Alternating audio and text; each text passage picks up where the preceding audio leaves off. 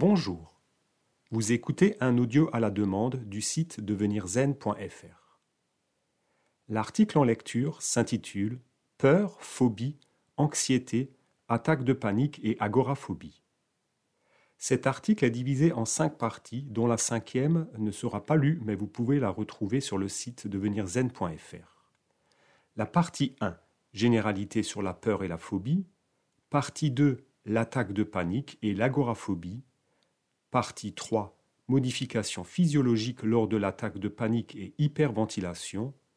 Partie 4, démystifier les symptômes de l'attaque de panique. Et partie 5, ne confondez pas angoisse et excitation, qui ne sera pas développée dans cette lecture. Partie 1 Généralité sur la peur et la phobie. La peur assure notre survie. La peur est une émotion fondamentale chez l'être humain. Elle occupe effectivement une place importante dans le registre des émotions, au même titre que la joie, la tristesse ou la colère. Dans le cas de la peur, elle assure même notre survie. En effet, une peur légère face à une situation nouvelle ou inconnue permet d'être prudent et d'évaluer la situation dans un premier temps. Ensuite, s'il n'y a pas de danger, nous finissons par abandonner notre vigilance. La peur est une émotion dont l'objectif est de mobiliser le système de défense de notre corps et ainsi permettre d'assurer notre survie. La perception d'un danger provoque une réponse qui est la peur. Elle nous oblige alors à la vigilance et à la prise de conscience de ce danger, de cette menace. Toutes les situations ne sont bien sûr pas comparables.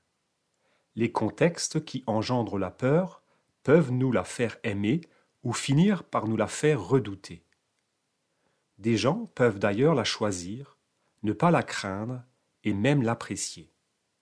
Cela peut être le cas lorsque vous montez sur un manège à sensation ou lorsque vous regardez un film d'épouvante.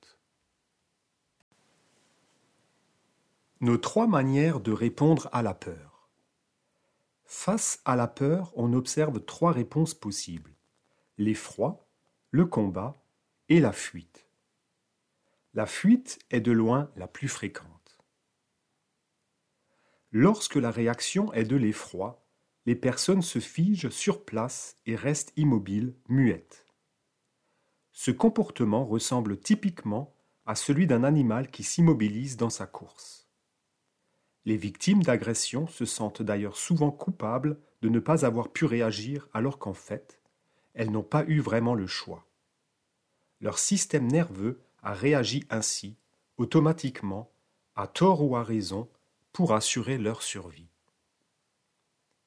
Le second type de réaction consiste à combattre. Chez l'être humain, certains combattent plutôt que de fuir. Cette réaction est parfois productive, mais des fois aussi une prise de risque inutile. La dernière façon de réagir, qui est la plus couramment observée, est celle d'un individu qui sursaute, crie et s'enfuit. Ces réactions d'alarme très anciennes se sont développées tout au long de l'évolution afin d'assurer la survie des êtres vivants. De tout temps, la réponse d'alarme a toujours cherché à nous protéger ou à assurer notre survie. Bien que désagréable, elle constitue une réaction totalement inoffensive et elle tient le rôle de garde du corps. Grâce à cette réponse d'alarme, notre corps effectue des changements physiologiques et psychologiques extrêmement rapides pour faire face à la situation avec un maximum d'efficacité. La phobie est une peur irrationnelle. Le problème commence lorsque la peur présente une nature phobique c'est lorsque l'on éprouve une peur irrationnelle face à une situation objectivement non dangereuse. Pour l'individu atteint de phobie, sa peur ne peut ni s'expliquer ni se raisonner. En effet, elle est une réponse émotionnelle automatique qui échappe à sa volonté et qui le conduit souvent jusqu'à l'évitement de la situation redoutée. Alors que la peur joue un rôle essentiel pour sa survie, la phobie constitue une réaction inadaptée qui va nuire à son fonctionnement dans la vie. Elle peut finir par être à l'origine d'une détresse psychologique vraiment importante. De plus, le phobique n'arrive plus à contrôler son comportement d'évitement, qui consiste à éviter la situation ou l'objet qui fait peur. Souvent, la réaction de peur intense peut même être déclenchée par le seul fait d'imaginer la situation redoutée ou d'être en présence de l'objet craint. La phobie peut même déclencher une attaque de panique, une crise d'angoisse, si la peur est très intense. Les phobiques peuvent souffrir du manque de compréhension de leur entourage, ce qui complique alors la situation. Ils ont souvent honte de leur phobie et vont fréquemment essayer de la cacher le plus longtemps possible. Quand ils ne peuvent plus la dissimuler, ils se plaignent souvent des symptômes physiques déclenchés par la peur, comme un mal de tête, de la fatigue ou une diarrhée, plutôt que de parler de leur émotion de peur. Cette attitude ne contribue qu'à plonger la personne un peu plus profondément dans l'isolement et la détresse. Les trois différents types de phobie. Il y a la phobie spécifique. Ce type de phobie est déclenché par un objet précis, un insecte, un animal, ou une situation spécifique, un orage, l'ascenseur. Voici quelques exemples de phobies spécifiques. La peur des serpents, la peur en avion, la peur de l'eau, la peur à la vue du sang, la peur des ponts, la peur de mal avaler ou peur d'étouffer, la peur des lieux clos. Bref, les objets ou situations pouvant générer une phobie sont sans limite. Il y a la phobie sociale. Elle se définit par une peur irrationnelle, persistante et intense d'être exposé à l'observation d'autrui, et cela par crainte d'être humilié ou jugé négativement.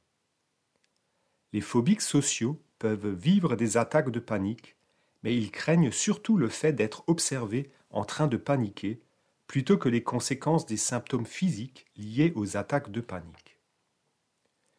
Il y a l'agoraphobie, qui se définit par l'anxiété de se retrouver dans des endroits ou des situations d'où il pourrait être difficile ou gênant de s'échapper ou dans lesquels on pourrait ne pas trouver secours en cas d'attaque de panique. Elle se caractérise par la crainte ou l'évitement des situations précises, comme par exemple être en dehors de son domicile, dans une file d'attente, dans un autobus. Partie 2. L'attaque de panique et l'agoraphobie. L'attaque de panique ou la crise de panique ou la crise d'angoisse. L'attaque de panique ne se déclenche pas seulement dans le contexte d'une phobie. Elle constitue un événement qui peut survenir de façon isolée ou dans le cadre de différents troubles. Ainsi, 40% des adolescents présenteraient des attaques de panique, et si on examine toute la population, 15% des gens en vivront une au cours de leur vie. Comment se manifeste une attaque de panique? On peut la décrire comme une période bien délimitée de crainte ou d'inconfort qui survient de façon soudaine, qui atteint un pic en moins de 10 minutes et dans laquelle on retrouve au moins quatre des symptômes suivants. Palpitation, battement de cœur ou accélération du rythme cardiaque, transpiration, tremblement ou secousse musculaire, sensation de souffle coupé ou impression d'étouffement, sensation d'étranglement, de gorge serrée, douleur ou gêne dans la poitrine, nausée ou gêne abdominale, sensation d'étourdissement, d'instabilité, de tête légère ou d'être sur le point de s'évanouir, déréalisation, c'est-à-dire un sentiment d'irréalité, ou dépersonnalisation, être détaché de soi, peur de perdre le contrôle de soi ou de devenir fou, peur de mourir, paresthésie, c'est-à-dire une sensation d'engourdissement ou de picotement, et enfin frisson ou bouffée de chaleur. Les personnes ayant des problèmes cardiaques, respiratoires, neurologiques ou endocrinologiques peuvent ressentir des symptômes physiques s'apparentant à ceux présents lors d'une attaque de panique. Si vous ne l'avez pas déjà fait, il est impératif de consulter un médecin avant d'entreprendre le traitement de votre phobie. L'anxiété normale ou pathologique L'anxiété se traduit par une réaction émotionnelle provoquée par l'appréhension, la crainte vague, de vivre un événement ou une situation pénible. Elle est donc une réaction similaire à la peur, à la différence qu'ici, la menace ou le danger perçu paraît plus lointain, moins concret. La personne anxieuse craint donc que quelque chose arrive et cela malgré une probabilité variable et parfois nulle. À noter que l'on peut aussi parler d'angoisse, qui elle se caractérise par une réaction plus intense et diffuse par rapport à l'anxiété. L'anxiété d'appréhension joue un grand rôle dans l'entretien du trouble de panique et de l'agoraphobie. L'anxiété est une réaction d'alarme qui cherche à orienter notre attention vers une menace ou un défi pour préparer l'organisme à l'action, pour le motiver à opérer un changement. L'anxiété sera considérée comme pathologique si elle atteint un niveau qui hypothèque le fonctionnement d'un individu et qu'elle s'alimente de la crainte, l'appréhension, d'événements très improbables ou carrément non fondés. Pour certains donc, la réaction d'alarme survient dans un contexte ni dangereux ni perçu comme tel et elle se déclenche de façon soudaine et imprévue. Il y a une fausse alarme. Certains individus percevront cette réaction d'alarme comme dangereuse pour eux, bien qu'elle ne soit qu'une réaction de protection personnelle. Le fait de ne pas voir de cause externe à leur état et donc de ne pas comprendre leur réaction d'alarme va les amener à conclure que la réponse d'alarme constitue elle-même un danger en soi. En fait, la réaction d'alarme est le mécanisme de réponse à un danger et non le danger. Par suite du déclenchement d'une ou plusieurs fausses alarmes ou attaques de panique inattendues, une réaction d'alarme apprise ainsi que de l'anxiété d'appréhension vont se développer à l'égard de ce phénomène et ou de sensations physiques semblables. Ce mécanisme ou ces mécanismes jouent un rôle majeur dans l'apparition du trouble panique et de l'agoraphobie. La personne aura peur d'avoir peur. L'agoraphobie, le troisième type de phobie. Contrairement à la phobie spécifique où l'objet craint est externe, ici l'ennemi est à l'intérieur. La personne craint ses sensations physiques. Lorsqu'il y a fausse alarme, la personne conclut que la cause du danger est interne parce qu'elle ne trouve pas de cause concrète autour d'elle qui explique la réaction d'alarme ou l'attaque de panique qu'elle vit. Il y a même des gens qui craignent leur sensation d'anxiété. L'agoraphobie se définit donc par l'anxiété de se retrouver dans des endroits ou des situations d'où il pourrait être difficile ou gênant de s'échapper ou dans lesquels on pourrait ne pas trouver de secours en cas d'attaque de panique. Elle se caractérise par la crainte ou l'évitement de situations précises, comme par exemple être en dehors de son domicile, dans une file d'attente, dans une salle de réunion, loin de la sortie, dans un autobus. L'agoraphobie peut se manifester sans être combinée à des attaques de panique complètes. En effet, on peut distinguer ceux qui souffrent d'agoraphobie sans antécédent de troubles de panique, ceux qui souffrent de troubles de panique sans agoraphobie et ceux qui vivent un trouble de panique avec agoraphobie, la dernière étant la forme de phobie la plus complexe. Les personnes atteintes de ce trouble présentent des attaques de panique et les craignent. Elles évitent également des situations par crainte d'y vivre justement des attaques de panique. C'est l'agoraphobie. L'alarme qui se déclenche dans un contexte inapproprié, en d'autres termes l'attaque de panique, les pousse à vouloir quitter au plus vite la situation, pourtant objectivement sans danger. Par la suite, elles appréhendent ces malaises et évitent de plus en plus les endroits où ils se sont produits. On peut donc bien dire que ces personnes développent une peur d'avoir peur. Portrait rapide des gens atteints de troubles paniques et d'agoraphobie. La personne atteinte de ces troubles redoute ses sensations internes par crainte qu'elles dégénèrent et qu'elles entraînent des conséquences dramatiques comme la perte de contrôle ou la mort. Les femmes vont recourir le plus souvent à l'évitement comme stratégie de gestion de l'anxiété. Les hommes, pour qui la peur est une émotion peu acceptable, ont tendance à avoir recours à la consommation d'alcool, de nicotine ou d'autres substances pour essayer de tolérer et d'endurer leur anxiété. Les facteurs qui prédisposent aux troubles paniques et d'agoraphobie. Il y a la vulnérabilité biologique. Il s'agit d'une tendance chez certains à être nerveux au sens d'être toujours prêt à faire face au danger. Ou alors certains seraient plus sensibles à la réponse d'alarme. Il leur faudrait alors un niveau de stress moins élevé pour activer une réponse d'alarme. Il y a la vulnérabilité psychologique. Certains ont plus tendance à percevoir l'anxiété comme un phénomène nocif ou nuisible.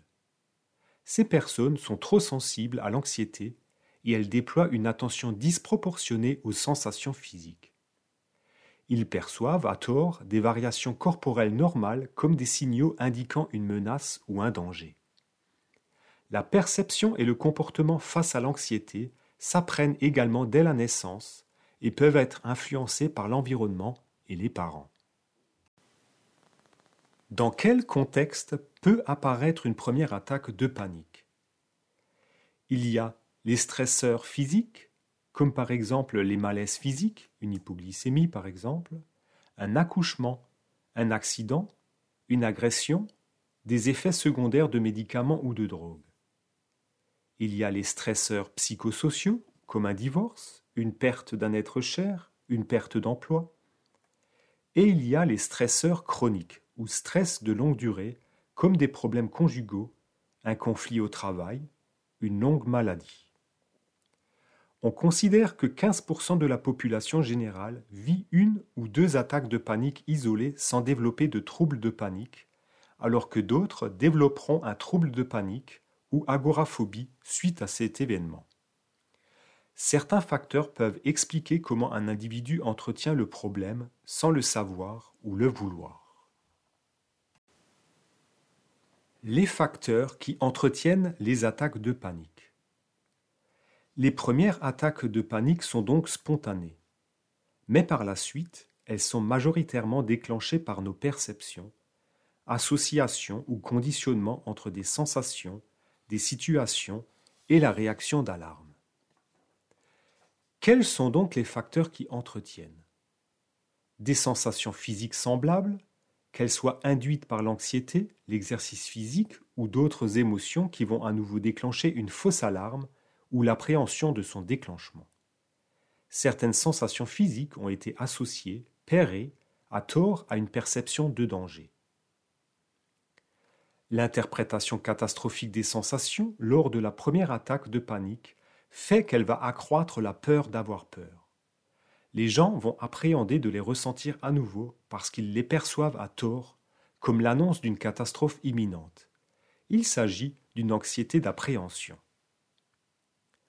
L'échappement consiste à quitter une situation, l'évitement réside dans le fait de ne pas y aller du tout. L'agoraphobe en vient à avoir tellement peur à force d'appréhender qu'il s'échappe ou évite la situation redoutée plutôt que d'y faire face. Lorsqu'il évite ou qu'il s'échappe d'une situation, il ressent immédiatement un profond soulagement dû à la baisse d'anxiété. Ce répit instantané porte l'agoraphobe à choisir fréquemment l'échappement ou l'évitement comme moyen de réduire son anxiété générale.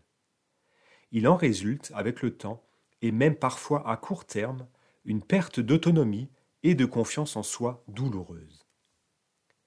L'évitement peut aussi se faire de manière plus subtile, à l'aide de garanties sécurisantes.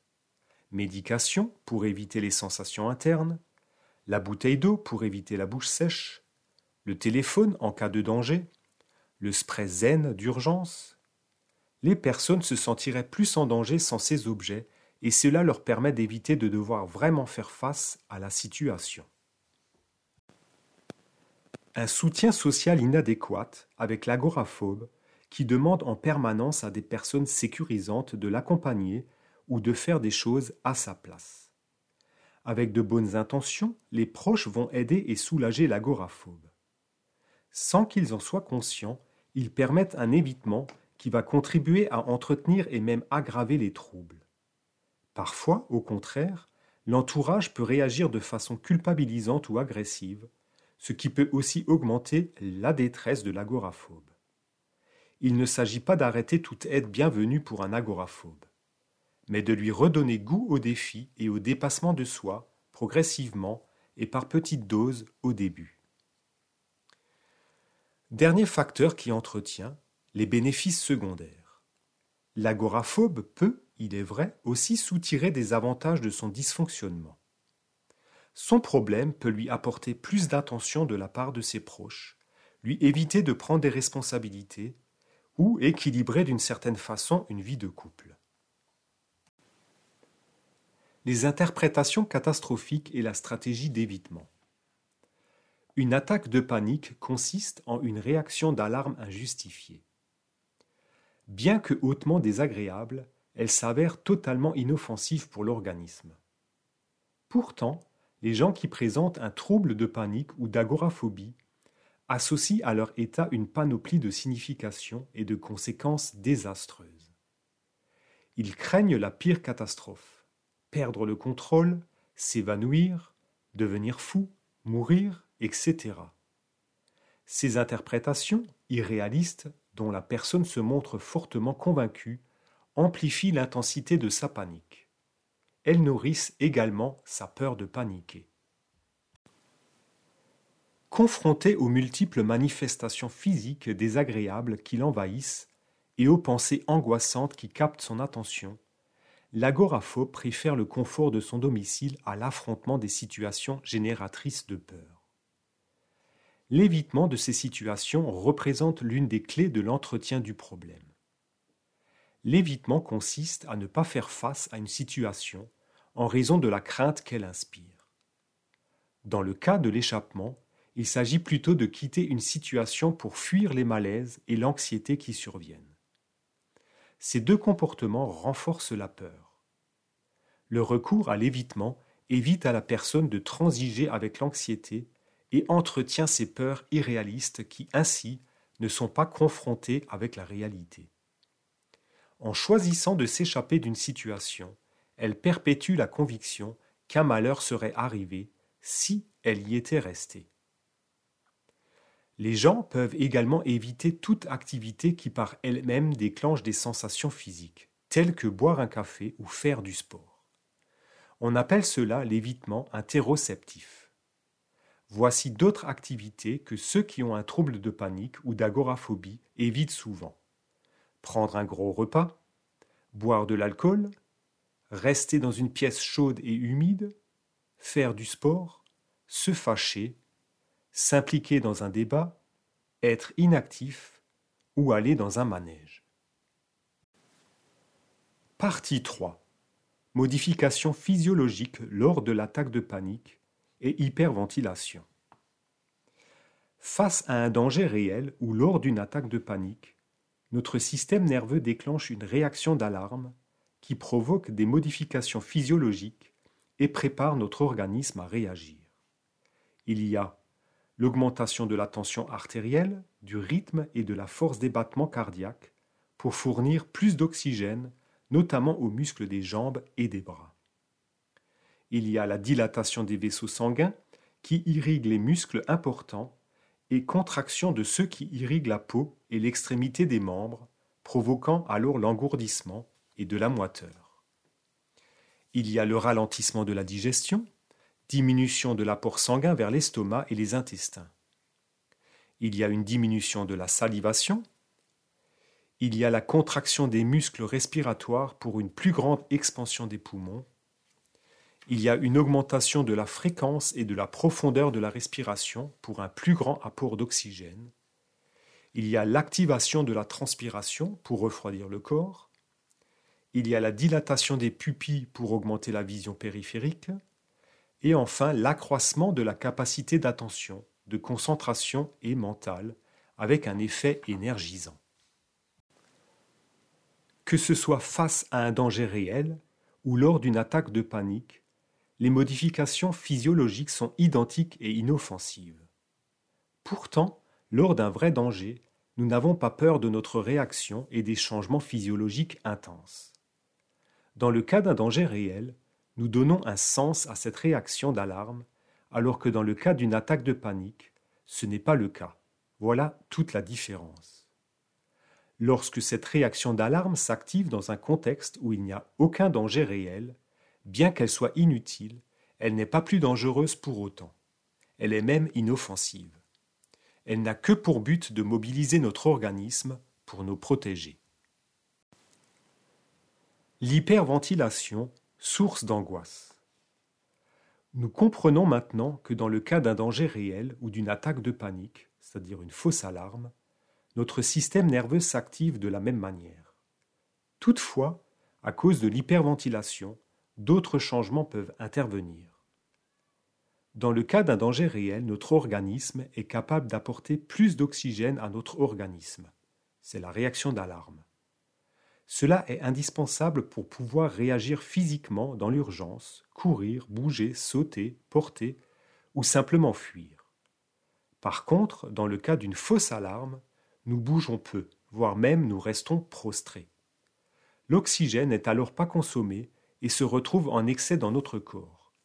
C'est ce que l'on appelle l'hyperventilation. L'équilibre O2-CO2, c'est-à-dire oxygène et dioxyde de carbone, est perturbé. Au-delà de 14 respirations, inspiration plus expiration, par minute, on peut considérer qu'il y a hyperventilation. Bien sûr, hors des exercices physiques. Ce déséquilibre inoffensif en soi peut être à l'origine de sensations physiques désagréables et inquiétantes telles sensation de tête vide, étourdissement, impression d'irréalité ou de dépersonnalisation. Le simple fait de ralentir et de diminuer l'intensité de la respiration va faire disparaître ces symptômes souvent mal vécus. En cas d'attaque de panique, il est donc judicieux de limiter vos inspirations et d'allonger vos expirations pour éviter ces symptômes angoissants de l'hyperventilation. Pourtant, ayant la fausse impression d'étouffer, c'est souvent tout le contraire que nous faisons, et cela ne fait qu'empirer notre état. Partie 4. Démystifier les symptômes de l'attaque de panique. Il est important de le répéter. Une attaque de panique, aussi désagréable soit-elle, s'avère totalement inoffensive pour l'organisme. Il est important également de préciser que nos pensées peuvent amplifier nos réactions physiologiques et affectives que nous redoutons. En effet, ce que nous pensons lors d'une attaque de panique aura également une grande influence sur ce que nous ressentirons. Les sensations désagréables vécues lors d'une crise de panique peuvent être faussement interprétés comme des signes d'un trouble grave ou d'un danger immédiat. Ces pensées angoissantes vont à leur tour stimuler notre système nerveux et amplifier encore la réaction d'alarme. Il s'agit donc d'un cercle vicieux. Il est donc essentiel de relativiser et de calmer notre mental lors d'une crise de panique pour ne pas encore accentuer les sensations désagréables que nous craignons. Démystifions maintenant les symptômes de l'attaque de panique. La peur de l'infarctus ou d'une crise cardiaque. L'augmentation du rythme cardiaque et du débit sanguin s'avère inoffensive pour le cœur. Cette augmentation reste souvent bien inférieure à l'augmentation qui résulterait d'un réel effort intense. De plus, lors d'une attaque de panique, les gens peuvent ressentir une douleur à la poitrine et une sensation de compression de la poitrine. Cette sensation s'atténue lorsque vous vous activez et bougez. Dans le cas d'un infarctus ou crise cardiaque, c'est tout le contraire qui se produit, avec une douleur plus intense lorsque vous bougez. La peur de s'étouffer. Lors d'une crise de panique, les muscles de la cage thoracique et du cou se contractent par réflexe, pour permettre une expansion et un apport plus grand en oxygène à votre organisme. La nature est bien faite. Mais même si cette contraction peut être douloureuse, vous ne manquerez pas d'air. C'est une fausse impression, car c'est même plutôt le contraire. Vous en avez trop et vous hyperventilez. Curieusement, il faut ralentir le rythme et l'intensité de la respiration pour faire disparaître cette sensation de manque, due à la contraction. Notez que la respiration est un réflexe automatique et qu'il est impossible de s'étouffer à cause de l'anxiété. La peur de s'évanouir. Les sensations de vertige ou d'étourdissement lors d'une attaque de panique sont liées à l'hyperventilation et donc à un taux d'oxygène trop élevé par rapport à vos besoins. En effet, vous avez tendance à rester plutôt prostré et immobile alors que votre hyperventilation est là pour permettre une réaction rapide et intense face à un danger. Ces sensations ne présentent pas de danger et disparaissent rapidement si vous calmez votre respiration. En ce qui concerne la perte de conscience et l'évanouissement, elles résultent en général d'une baisse de la tension artérielle et d'un manque d'oxygène. Dans votre cas, c'est tout le contraire qui se produit. À noter que lors d'une crise de panique, les évanouissements sont rares et concerneraient surtout ceux qui ont peur de voir du sang. Les jambes molles ou tremblantes. Il s'agit également d'une fausse impression.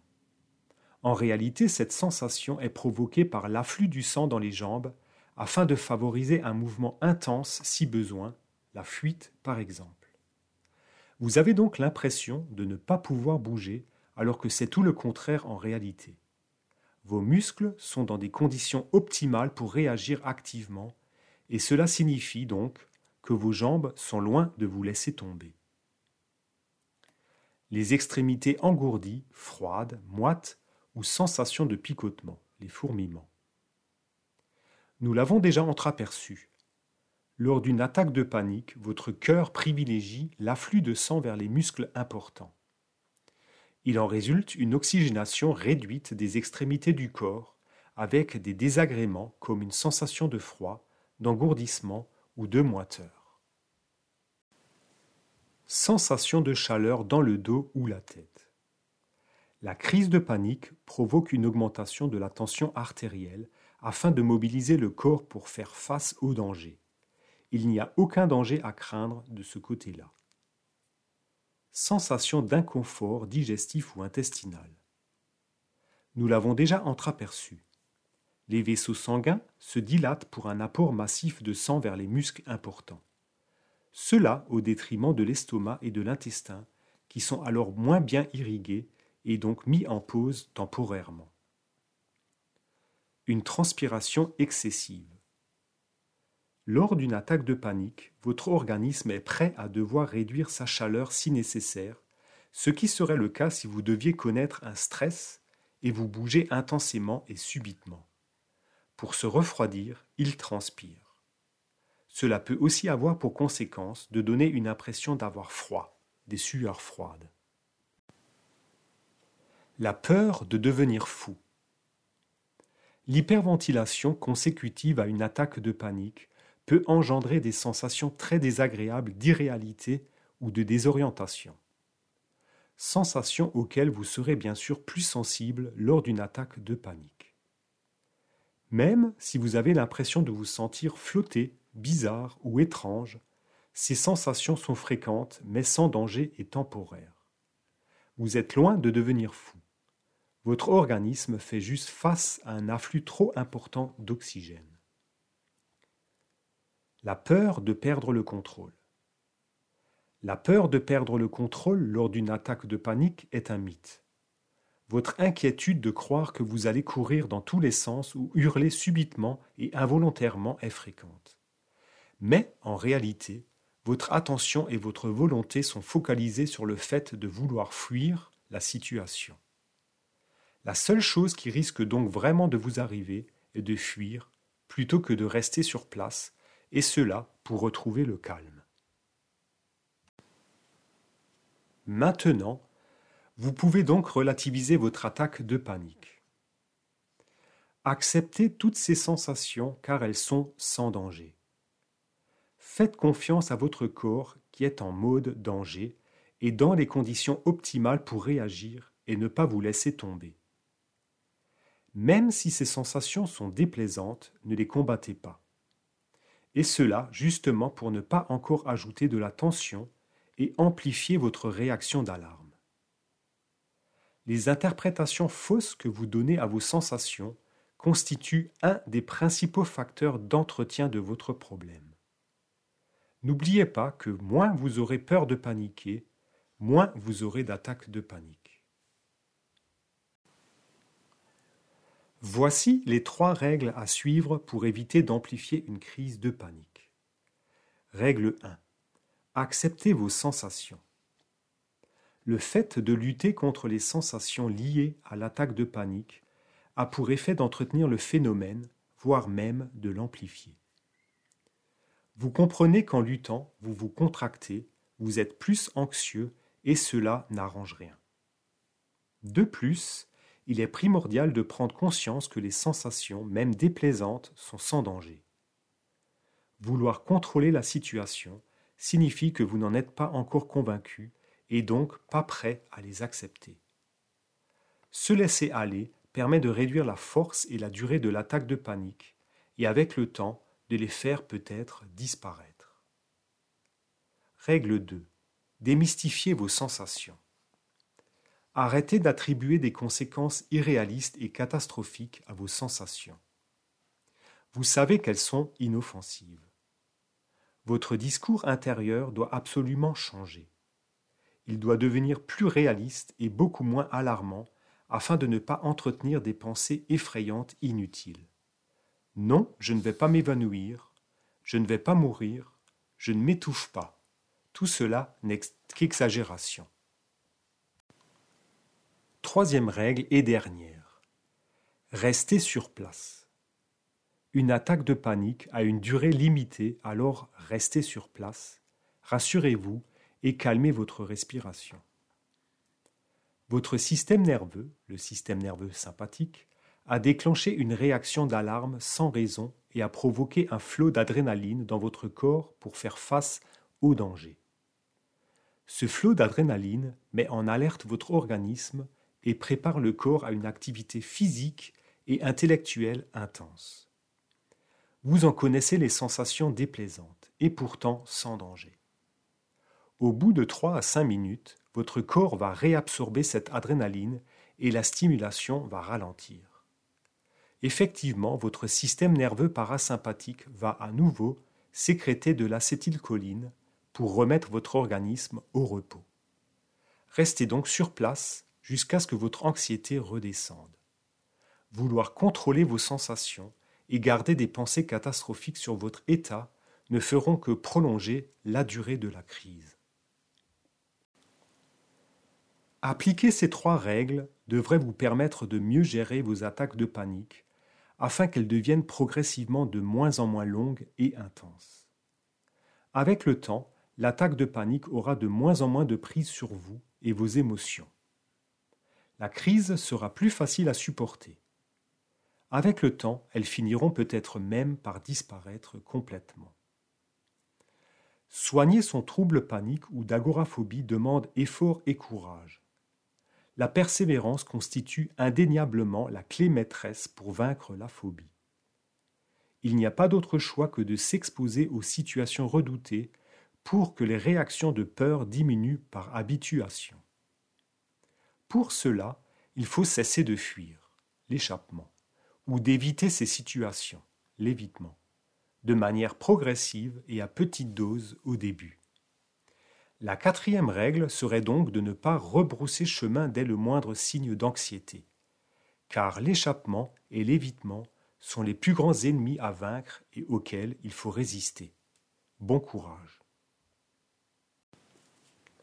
En cas d'attaque de panique, de crise d'angoisse ou d'anxiété, il est important de se rappeler ces trois règles. Acceptez vos sensations, elles sont normales. Démystifiez ces sensations, même si désagréables, elles sont sans danger. Restez sur place, patientez, cela va passer. Et surtout, persévérez. Merci à vous et portez-vous bien.